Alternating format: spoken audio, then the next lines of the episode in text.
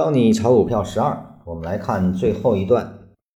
再补充一句，希望来这里的人以后慢慢少点诸如要涨多少、要跌多少之类的问题，因为这类问题都是错误的思维下产生的。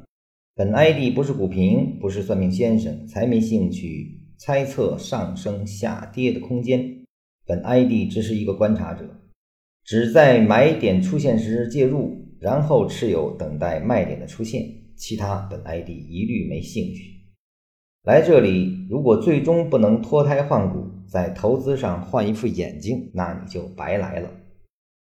这段话是禅师重点补充的一句话，而且这也是他通过跟评论区的一些互动啊，发现的大家的核心问题所在啊，他专门提出来的，要涨多少跌多少这样的问题。那它是一样什么样的错误思维呢？是预测。我们因为对未知的这种恐惧和对未知的这种贪婪啊，那么我们希望通过可以预知未来啊，去做出正确的决策，而这个是禅师反复强调，这是鲜艳的啊，是不被证明的，是不可出现的。那么去预知后期要涨多少、跌多少这类的问题是毫无价值的啊，只能让你的思维。产生偏见和妄念，对你的交易没有一点帮助，只能带来巨大的危害。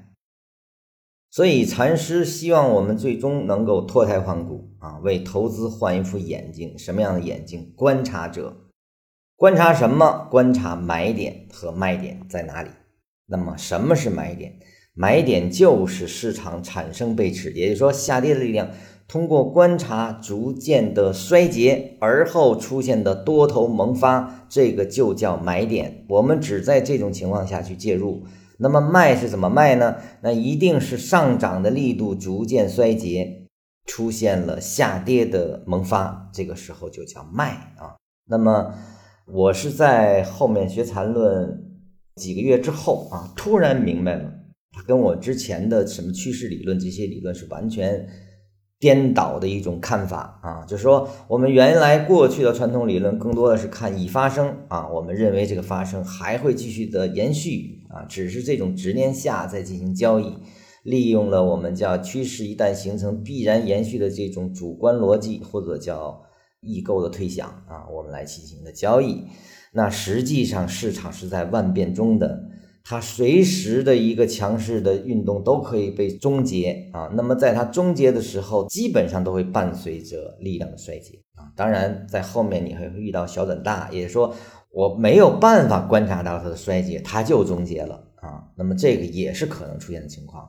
那么也就是说，出现了任何情况，我们都可以通过观察而来进行分别，而后只要下跌背驰下的多头萌发，我们只要这个啊。那么小转大呢？我们用其他的办法来处理，比如说我观察不了，但是呢，我也要防止它小转大出现。那么它小转大要是出现之后，它必然要进行反转的话，那它必然要有通过的地方啊。比如说用均线来说，它必然要跌破哪一条均线啊？我们作为防守。